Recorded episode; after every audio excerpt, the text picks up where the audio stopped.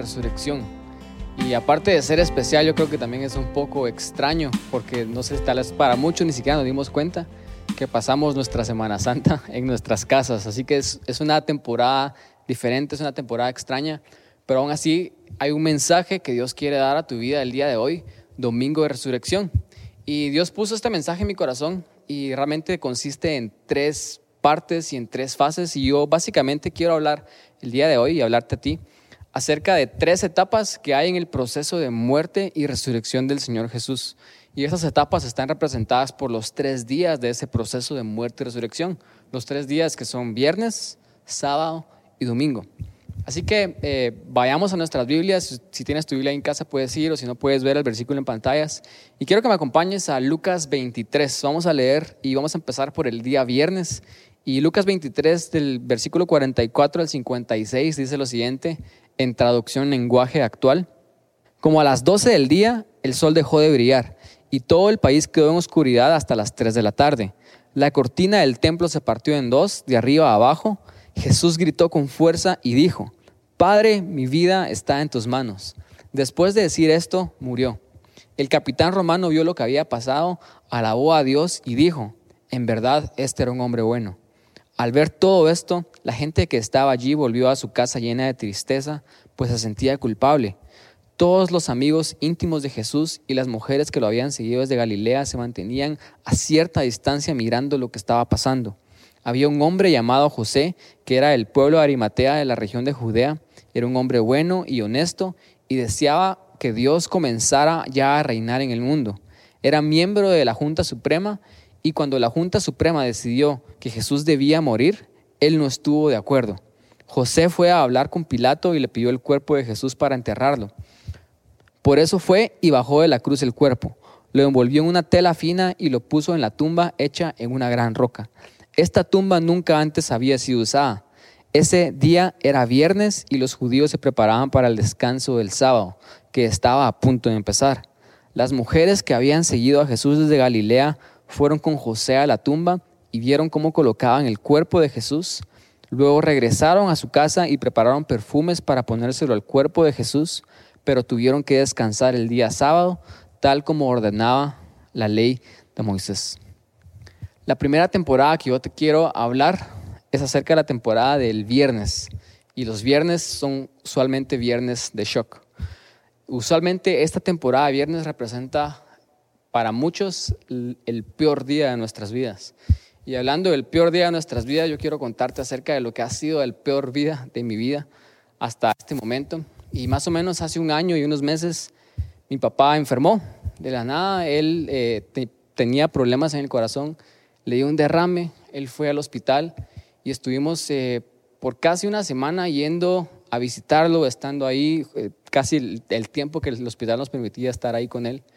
Y yo recuerdo haber estado con él, yo oré por él, yo lo dejé ahí, yo me fui a mi casa bastante triste, uno realmente eh, está bastante esperanzado acerca de que, estábamos esperanzados acerca de que mi papá iba a mejorar, pero recuerdo que el peor, el peor día de mi vida fue este. Yo estaba, yo me fui a dormir y yo tengo en mi celular una, un modo para que no me, no me distraigan o molesten en las noches y, y esa noche se me olvidó quitarlo. Así que yo me fui a dormir y de repente tocaron a mi puerta y era el policía de mi edificio que me estaba diciendo su mamá lo quiere llamar. Y desde ese momento que me desperté, yo me imaginé lo peor. Uno comienza, nuestra mente empieza a, a volar muy rápido y al instante mi mamá me llamó y me dice las palabras que yo no quería escuchar. Y ella me dice, tu papá acaba, me llamaron del hospital y me dijeron que tu papá acaba de fallecer. Y recuerdo que mi primera reacción fue, no puede ser, no creo que mi papá haya muerto, esto debe ser un error. Y cuando yo le dije eso a mi mamá, mi mamá dijo, eso mismo creo yo en el teléfono. Entonces colgamos y yo fui al hospital y me recuerdo que cuando nos dieron esta noticia, llegamos al hospital, yo estaba con mi hermana, estaba con mi mamá, mi esposa fue conmigo, pero ella ni siquiera quiso salir del carro porque para ella todo esto era muy duro, se decidió quedar en el carro, así que entramos nosotros tres, con mi mamá y con mi hermana, a, enfrentarnos a la, realidad y al peor día de nuestras vidas. Y yo recuerdo que en ese peor día de nuestras vidas entramos los tres con caras serias, Los tres como que no habíamos asimilado aún lo que estaba sucediendo, porque los viernes, el peor día de nuestras vidas, usualmente es un día de shock, ¿verdad? Entonces nosotros estábamos donde no podíamos asimilar realmente lo que estábamos viviendo y lo que estaba pasando, estábamos serios, no estábamos llorando. Y, todavía estábamos creyendo de que podía haber un error, creyendo de que mi papá podía resucitar y que un milagro podía ocurrir. Y le escribí a mi hermano, recuerdo que agarré mi WhatsApp, mi hermano vive en otro país, así que yo dije, mi hermano tiene que saber. Entonces le escribí a mi hermano y de hecho esta semana yo revisé el mensaje y vi mi texto solo para ver si, si era cierto lo que yo me recordaba de la forma en la que yo le escribí. Y mi texto yo le escribí muy tranquilo. Yo le dije, mira, tenés que venir a Guatemala lo antes posible porque mi papá acaba de fallecer. Y esas fueron mis palabras, no le dije nada más. Y, y, yo recuerdo que estábamos tranquilos en ese momento porque estábamos en shock. No sé si alguna vez te ha pasado a ti que has estado tal vez en un accidente automovilístico o, cualquier otra situación similar a, la que yo te estoy contando. Y lo que usualmente pasa es que cuando estamos en ese viernes de shock, el, el, el peor día de nuestras vidas, el dolor aún no es inminente, porque nuestra adrenalina literalmente sube a nuestro cuerpo y hace que no sintamos nada. No sé si has estado en un accidente automovilístico, pero usualmente cuando acabas de chocar y, estás ahí, tal vez en ese carro o estás en ese, en ese accidente, tal vez percibes que tienes raspones, percibes que tienes golpes, percibes que tienes moretes, pero aún, aún no te duelen completamente. Y es porque cuando algo así de crudo, algo así difícil está pasando, usualmente lo que pasa es que nosotros entramos en shock, entramos en un proceso de negación en el que no hemos asimilado completamente la situación de lo que está pasando. Y estoy hablando acerca de esto porque este, el viernes, era el peor día para muchas personas en esa época.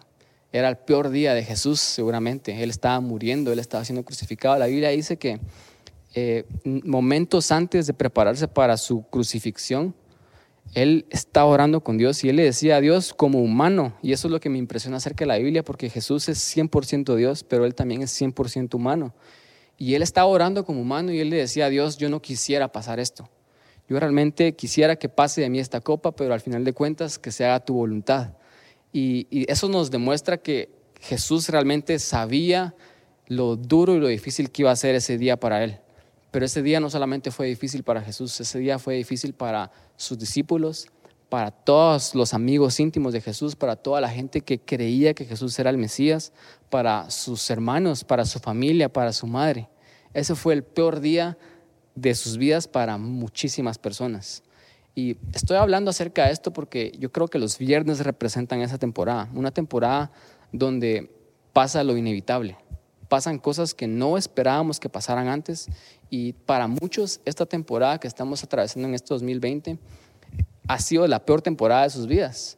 Y realmente muchos están tranquilos, muchos están a salvo, muchos están en sus casas, muchos aún tienen trabajos y gracias a Dios por eso, pero hay muchas personas que realmente están pasando situaciones muy difíciles en este momento. Personas que han perdido a seres amados, a, seres eh, cercanos a ellos, Personas que están atravesando no solamente por muertes físicas, sino están atravesando por muertes de sus sueños, porque la situación económica que está causando esta pandemia está ocasionando que todo lo que ellos habían trabajado tal vez en sus vidas, personas que tal vez habían dado todos sus ahorros en un sueño, en este momento ese sueño muere. Entonces, ha sido una temporada bastante dura, una temporada que tal vez se puede representar como un viernes de muerte, un viernes de shock, el peor día de nuestras vidas. Y muchos tal vez estamos en este lugar, como yo estuve en este lugar hace un poco más de un año, ¿verdad? Pero quiero que me acompañen al, capítulo y versículo que vamos de leer, porque hay ciertos detalles que nosotros podemos leer en ese texto que nos hablan acerca de las características de esta temporada. Y empieza el versículo 44 con lo siguiente, dice como a las 12 del mediodía el sol dejó de brillar y todo el país quedó en oscuridad. La Biblia literalmente cuenta que hubo un eclipse a las 12 del día. No era tiempo de oscuridad, la noche aún no, le faltaban varias horas para que viniera, pero pasó algo y Dios permitió que hubiera un eclipse en el momento en el que Jesús estaba muriendo. ¿Por qué creen ustedes que pasó esto? Porque yo creo que la temporada del viernes representa una temporada de mucha oscuridad, una temporada donde la luz es apagada inmediatamente, sin previo aviso, donde pasan cosas difíciles que no esperábamos y hay mucha oscuridad en tu vida. No sé si tú has estado en ese lugar o si estás en ese momento, pero los discípulos y todas las personas que estaban experimentando este acontecimiento de la muerte del Señor Jesús, ellos estaban en una temporada de mucha oscuridad. Después la Biblia habla de detalles como esto. Dice que la tierra tembló. También los viernes tienen esta característica en donde cuando pasa lo peor que nos pudo haber pasado y donde pasa este día de no solamente oscuridad, este día de shock, este día de muerte, es también un día en donde nosotros lo que todo lo que teníamos y pensábamos que era sólido y que nos daba seguridad y pensamos que nunca, que siempre iba a estar ahí en nuestras vidas, tiembla y es movido y es quitado a nosotros. Después que hubo este temblor, la Biblia dice este detalle, dice, y las rocas se partieron. Ahora yo no sé si has visto alguna vez que una roca se pueda partir, pero para que una roca se pueda partir es porque algo más fuerte vino contra esa roca y ocasionó que se partiera hubo un temblor, hubo un terremoto y las rocas que simbolizan usualmente esas cosas que nosotros pensamos que son seguras, esas cosas que pensamos que son sólidas, como yo. Yo nunca imaginé que mi papá iba a fallecer esa noche. Yo fui a mi casa esperando descansar un par de horas para el día siguiente volver al hospital y esperar su recuperación. Para nosotros fue como una roca que se partió en ese momento. Fue esa acontecimiento inesperado que nosotros teníamos por seguridad y por certeza de que es tan sólido que esa roca siempre va a estar ahí, pero inclusive las rocas se parten. Y todo esto pasó en el acontecimiento del viernes en la muerte del Señor Jesús. El versículo 48 dice lo siguiente, al ver todo esto, la gente que estaba allí se volvió a su casa llena de tristeza, pues se sentían culpables. Y estas eran todas las personas que de alguna manera participaron en que Jesús muriera. Estas eran muchas personas que ellos estaban diciendo, o hace unos momentos ellos dijeron, crucifiquen a Jesús, denos a Barrabás en vez de Jesús. Todas las personas que estaban siendo partícipes de la muerte del Señor Jesús, cuando realmente vieron que Jesús murió, se llenaron de tristeza y se llenaron de culpabilidad. Y también los viernes representan épocas en donde estamos bastante llenos de tristeza y estamos llenos bastante de culpa, ¿verdad? Estoy hablando a las personas que tal vez estamos en esta temporada, en este 2020, temporada bastante difícil, bastante dura, donde hay mucha tristeza y tal vez mucha culpabilidad. Tal vez ha sido una temporada en donde sientes culpa porque comienzas a pensar y decir, si tan solo hubiera sido un poco más sabio antes y me hubiera preparado si tan solo no hubiera tomado las decisiones que tomé cuando las cosas estaban bien, no estaría en esta situación en este momento. Entonces nos llenamos de tristeza, nos llenamos de culpa y los viernes está caracterizado por eso también, por esos sentimientos. El versículo 49 dice lo siguiente, todos los amigos íntimos de Jesús y las mujeres que lo habían seguido desde Galilea se mantenían a cierta distancia mirando lo que estaba pasando ellos estaban viendo desde lejos porque ellos estaban tomando precauciones de que los podían arrestar también a ellos, si identificaban que ellos habían estado y caminado con Jesús. Entonces solo quiero que tratemos de imaginarnos cómo se sentían los discípulos en este momento. Ellos están viendo y están siendo testigos de algo que ellos nunca pensaron ver. Y yo sé que Jesús les había dicho en el pasado, Jesús les había dicho cosas como yo tengo que morir y voy a resucitar, pero de alguna manera yo estoy seguro que ellos no esperaban que Jesús muriera de esta manera. Y en este momento de shock, en este momento de dolor, ellos no estaban pensando en la promesa de Jesús de que Él iba a resucitar. Ellos realmente estaban siendo testigos de algo que nunca pensaron ver y ellos estaban molidos. Y solo el hecho de que ellos no pudieran estar cerca de Jesús, que ellos no pudieran estar ahí presentes, que ellos no pudieran ir y defender a Jesús porque tenían miedo de que también les hicieran lo mismo a ellos, los llenaba bastante culpa. El ver a su amigo sufrir, el ver a su Salvador sufrir, a la persona que amaron y que los amó primero a ellos de una manera en la que nadie los había amado, ver a esa persona sufrir y no poder hacer nada, yo solo me puedo imaginar cómo ellos se sentían en este momento. Imaginémonos a la madre de Jesús, a María. Ella estaba viendo a su hijo morir, no cualquier muerte, la peor de todas las muertes. De hecho, María en este capítulo de Lucas Al principio, cuando Jesús nace, María recibe una profecía de alguien que la encuentra en el templo cuando ellos van a presentar a Jesús. Y este hombre le dice, tú María, tu alma va a ser partida, tu alma va a ser quebrada, tu alma va a ser rota. Yo estoy seguro que María en estos momentos, ella se está recordando las palabras de esa persona que le había profetizado, que su alma iba a ser destrozada, porque literalmente ella estaba en un lugar donde su alma estaba siendo destrozada. Solo imaginemos lo que ellos están sintiendo en este viernes de dolor. Después vemos, y si pusimos atención al relato que estamos leyendo, Jesús muere, hay oscuridad, la tiembla tierra, las rocas se parten, y viene un hombre, un hombre justo, que la Biblia le llama como un hombre justo. Él era de hecho fariseo, era, era parte de la Junta Suprema, pero él no estuvo de acuerdo con la, la, muerte de Jesús. Y él viene y él dice, yo tengo que hacer algo al respecto. Él habla con Pilato y él pide el cuerpo de Jesús y se pone eh, astuto en ese momento porque la Biblia dice que inmediatamente después de, en, en solo unas horas, iba a empezar el sábado que como judíos ellos tenían que guardar descanso. Entonces él viene, él pide el cuerpo de Jesús, lo entierra. Las mujeres están viendo este proceso, ellas siguen a José y miran la tumba en donde Jesús es enterrado, usaron una piedra y una tumba que no había usado, había sido usada antes. Las mujeres van y las mujeres no están pensando que Jesús va a resucitar, sino ellas van porque ellas quieren por lo menos dar ese último servicio de amor hacia Jesús en el cual quieren embalsamar su cuerpo, quieren preparar perfumes, así que ellas van a sus casas, ellas comienzan a preparar los perfumes para embalsamar el cuerpo de Jesús y dar este último acto de adoración a, a lo que ellas pensaron que era su Salvador. Entonces ellas van a sus casas, pero cuando están en sus casas les agarra el día de descanso, que es el sábado. Ellos como judíos tenían que respetar el sábado y no sé si ustedes saben esto, pero el sábado no empieza a las 12 de la madrugada. El sábado empieza a las 6 de la tarde del viernes.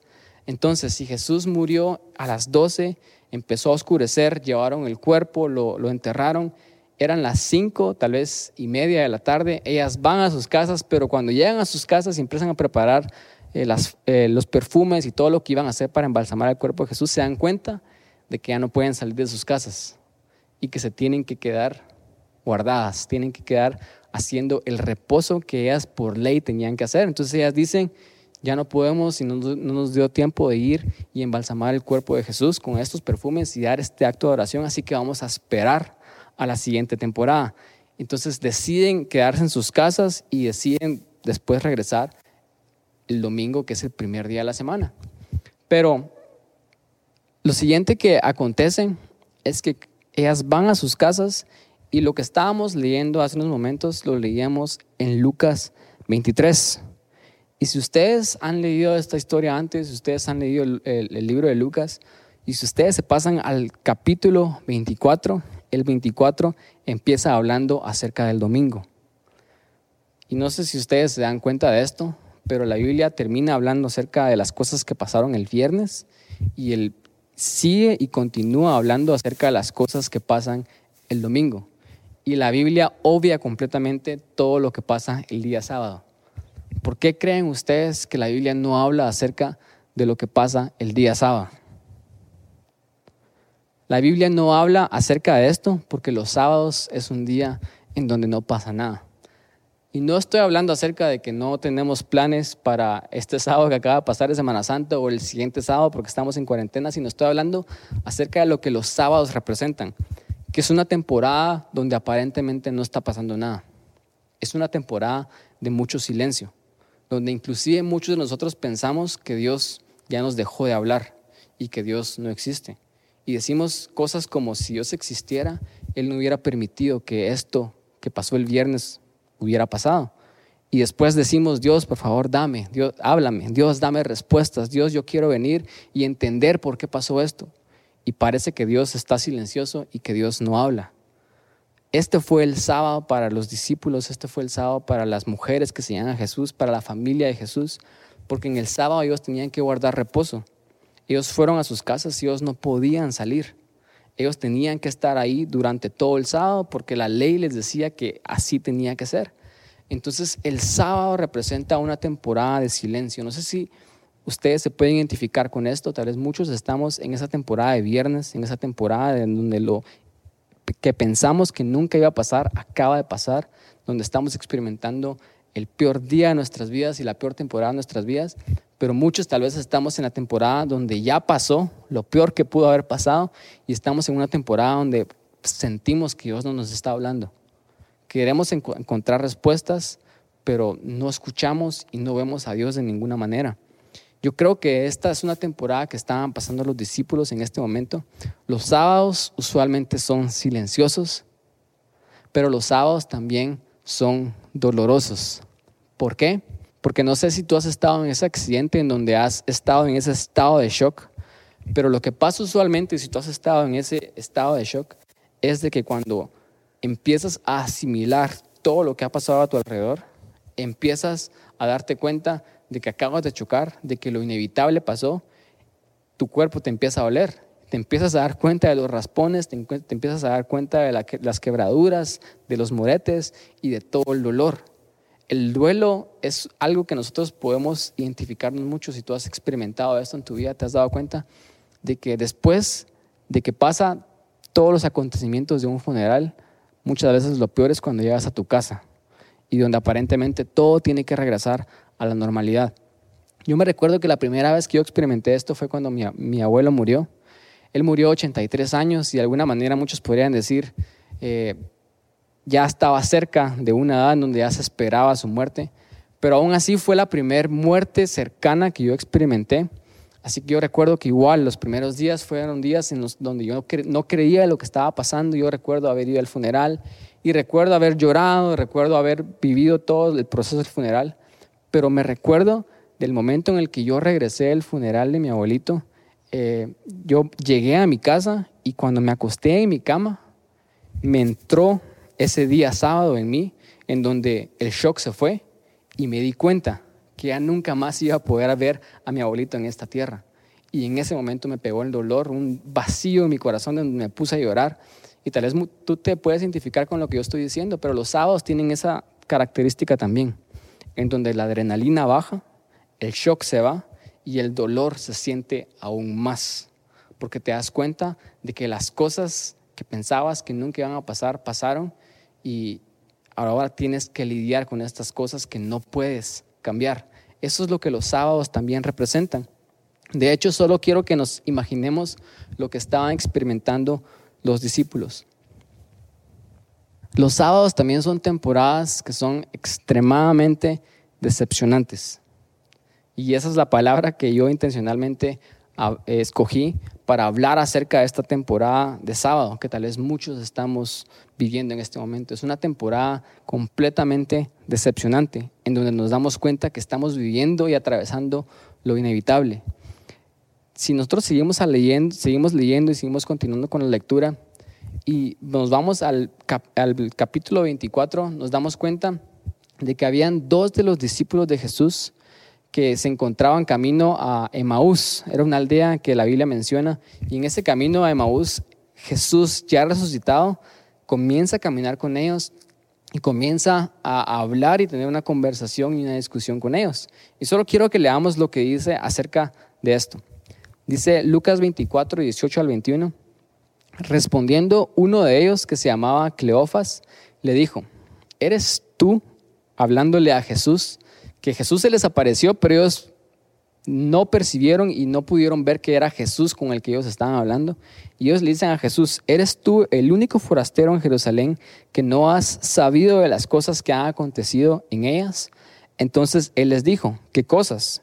Y ellos le respondieron lo siguiente, estos eran discípulos de Jesús Tal vez no eran de los doce discípulos de Jesús, pero eran personas que sí siguieron a Jesús, tal vez por un año, tal vez por dos, tal vez por los tres años y medio, pero eran del grupo cercano que siguieron a Jesús. Dice lo siguiente, ellos le dijeron estas cosas de Jesús de Nazareno, y escuchen lo que dice la Biblia, que fue varón profeta, poderoso en obra y en palabra delante de Dios y de todo el pueblo. Quiero que pongan atención a esta palabra fue. Estos esta era la condición en la que los discípulos se encontraban en este momento. Ellos realmente ya habían rendido toda su esperanza de que Jesús era el Hijo de Dios. Ellos seguían a Jesús porque ellos creían que Jesús era el Mesías. Ellos seguían a Jesús porque creían que Jesús iba a instaurar el reino de Israel, que Jesús iba a traer una victoria. Ellos realmente siguieron a Jesús, pero cuando Jesús murió, ellos rindieron toda la esperanza que tenían en él y ahorita ya creen que Jesús nada más fue un profeta más. Lo que la Biblia dice acá es que ellos creían que Jesús fue un profeta y siguen diciendo lo siguiente, fue un profeta poderoso en obra, en palabra delante de Dios y de todo el pueblo, y como le entregaron los principales sacerdotes, nuestros gobernantes, a sentencia de muerte, y le crucificaron. Pongan atención al versículo 21. Ellos dijeron, pero nosotros esperábamos en tiempo pasado que Él era el que había de redimir a Israel, y ahora, además de todo esto, ya es el tercer día que esto ha acontecido. Ellos están hablando en pasado. Ellos esperaban que Jesús fuera el Mesías. Ellos esperaban que Jesús fuera la persona que iba a cambiar la situación en la que ellos están viviendo. Ellos esperaban que Jesús fuera su Salvador. Pero ahora ellos ya habían rendido esa esperanza. Todo esto pasó el día sábado. Después del shock, después de ver la gran muerte de Jesús, cuando ellos ya pudieron asimilar las cosas, ellos empezaron a decepcionar el día sábado acerca de todo lo que estaban viviendo. Ellos habían rendido toda la esperanza, todo sueño que ellos tuvieron, toda creencia que ellos tenían acerca de Jesús, ellos ya la habían desechado por completo.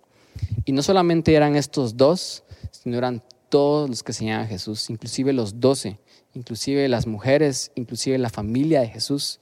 Todos ellos habían ya rendido las esperanzas de lo que ellos una vez esperaron que pasara. Los sábados tienen esta característica. Los sábados es ese momento donde la adrenalina baja, el dolor viene y nos empezamos a decepcionar porque nos damos cuenta de que muchos sueños en nuestra vida, de que muchas cosas que pasaron, que pensábamos que nunca iban a pasar, han pasado y ahora no podemos hacer nada al respecto. Así que rendimos la esperanza, rendimos todas esas creencias que teníamos de que las cosas podían cambiar. Hay personas que están atravesando una situación bastante difícil en este momento, una situación de viernes o una situación de sábado, sea que sea el tiempo que nosotros nos podamos relacionar más en lo que estamos viviendo, pero hay muchos de nosotros que tal vez teníamos apostado que este 2020 iba a ser el año en el que las cosas iban a cambiar. Teníamos apostado que este iba a ser nuestro año invertimos tal vez nuestro dinero, invertimos nuestros ahorros para planificar esto, para, planificar lo otro. Y ahora que nos vemos, nos damos cuenta de que eh, ya no podemos llevar a cabo estas cosas, tal vez muchos de nosotros hemos rendido la esperanza de que las cosas en nuestra vida pueden cambiar. Y eso es lo que la época del sábado representa. Ellos dijeron, esperábamos que Jesús fuera el Mesías. Si seguimos leyendo y nos vamos al capítulo 24, en el versículo 1, seguimos leyendo lo siguiente. El domingo, primer día de la semana, al amanecer, las mujeres fueron a la tumba de Jesús para llevar los perfumes que habían preparado. Se recuerdan que las mujeres habían preparado unos perfumes el día viernes, pero como no pudieron salir de sus casas, tuvieron que esperar todo el sábado en decepción, en tristeza y en dolor. Pero el primer día de la semana ellas dijeron, bueno, vamos a ir nuevamente a la tumba de Jesús y vamos ahora sí a llevar esos perfumes y embalsamar el cuerpo de Jesús. No sé si pusiste atención a lo que acabamos de leer, pero las mujeres no fueron a la tumba porque creyeran de que Jesús había resucitado. Las mujeres ni siquiera se recordaban de la promesa que Jesús ya les había hecho de que era el tercer día iba a resucitar. Ellas fueron a la tumba porque ya habían rendido sus sueños y nada más querían tener un cierre a lo que estaban viviendo y ellas fueron a la tumba para esperar a alguien que había muerto. De hecho, las únicas personas que fueron a la tumba ese día fueron las mujeres, porque ellas todavía tenían esta última, este último acto de adoración que querían hacer, pero no quiere decir que ellas creyeran de que las cosas iban a cambiar. Ellas ya sabían rendido a que las cosas no iban a cambiar. Ellas estaban abrazando el hecho de que Jesús y su esperanza habían muerto, pero por lo menos fueron pero los discípulos, ¿qué pasa acerca de los otros 11 hombres que todavía estaban en esta historia? Los hombres que Jesús llamó personalmente, a los hombres que estuvieron tres años y medio con él, que comieron con Jesús. ¿Dónde estuvo ese hombre que se recostó en el pecho de Jesús y que él se refiere como a la persona que Jesús amaba? Todos esos 11 hombres, este primer día de la semana ya podían salir de sus casas. Y ellos ni siquiera fueron al entierro de Jesús. Era tan grande la decepción que ellos tenían en sus vidas que ellos ni siquiera se dignaron a levantarse de sus camas para ir a enterrar apropiadamente al que una vez fue su Salvador, la persona que los amó más que cualquier otra persona en el mundo, la persona que realmente fue su amigo. Ellos estaban tan tristes, tan llenos de dolor, tan decepcionados que ni siquiera se levantaron para ir a esa tumba. Pero cuando las mujeres fueron a la tumba, el versículo 2 dice lo siguiente. Cuando llegaron, vieron que la piedra que tapaba la entrada de la tumba ya no estaba en ese lugar. Entonces entraron a la tumba, pero no encontraron el cuerpo de Jesús. Y ellas no sabían ni qué pensar.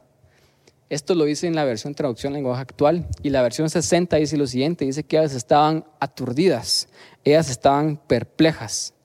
Aún después de haber visto la tumba de Jesús vacía y abierta, aún después de no encontrar el cuerpo muerto del Señor Jesús, ellas aún así no sabían qué pensar, ellas aún así no creían completamente de que las cosas podían cambiar. Y es porque cuando hemos atravesado por una etapa tan dura como la del sábado, muchas veces hemos rendido completamente nuestra esperanza, que ya cuando empezamos a ver señales de que las cosas pueden cambiar, ya, no, ya ni siquiera creemos. En ese lugar estaban los discípulos, en ese lugar estaban estas mujeres que la Biblia está hablando, y ya encontraron esa tumba vacía. Después sigue diciendo la Biblia lo siguiente. De pronto, dos hombres se pararon junto a ellas, tenían ropa blanca y brillante, y las mujeres tuvieron tanto miedo que se inclinaron hasta tocar el suelo con su frente. Los hombres, que seguramente eran ángeles, les dijeron lo siguiente, ¿por qué buscan entre los muertos al que vivo está? Y estas son las buenas noticias del mensaje acerca del día de hoy. Y es de que el domingo está cerca. No importa si estamos experimentando una temporada de viernes, una temporada de dolor, el peor día de nuestras vidas. No importa si estamos en una temporada de sábado, una temporada silenciosa donde pensamos que Dios no escucha, donde Dios ya no quiere hacer nada con nosotros y Dios sencillamente no le importamos. Y estamos en ese dolor. No importa si estamos en esa temporada, el domingo está cerca. Y eso es lo que representa y lo que celebramos en este domingo de resurrección, es que Jesús está vivo. Él venció a la muerte. Quiero que hablemos acerca de específicamente lo que Jesús hizo en la cruz del Calvario. Él venció a la muerte. Fue el último obstáculo que Jesús fue el último obstáculo que Jesús venció. Hay muchas cosas que pasan en esta vida que parecen como cosas finales que no se pueden cambiar, pero no hay nada más final que la muerte.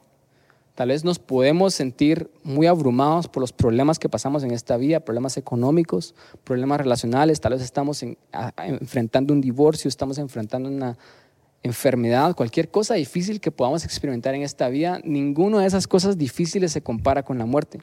La muerte es lo peor que podemos experimentar en esta vida.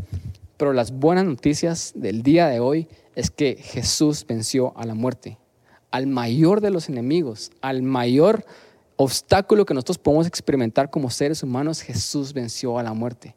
Yo hoy estoy gozoso de que un día yo voy a volver a ver a mi padre, porque Él está vivo. Mi papá falleció hace un año, pero yo sé que Él está vivo y Él está con Jesús. Y algún día, cuando yo resucite también, vamos a verlo y nos vamos a juntar y va a ser glorioso. Y tengo esa esperanza específicamente porque Jesús venció a la muerte.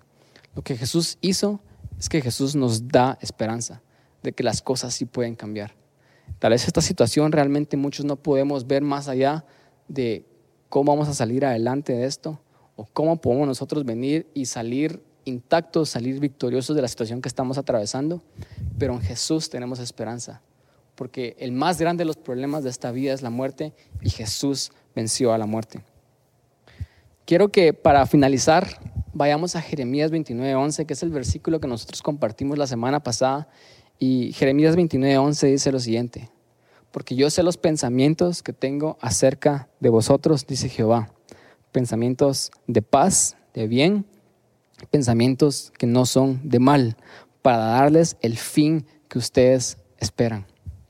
Al final Dios promete esto, Él tiene pensamientos buenos y Él tiene planes buenos para nosotros. Y puede que nosotros estemos en un viernes, puede que estemos en un sábado, pero el viernes y el sábado no es el fin. El fin es lo que nosotros podemos experimentar el domingo. El domingo está cerca. Si las cosas no están bien ahorita es porque no es el fin. Así que no pierdas la esperanza. Jesús está vivo. Jesús venció a la muerte. En Jesús podemos renovar nuestras fuerzas y tener esperanza de que el domingo está cerca.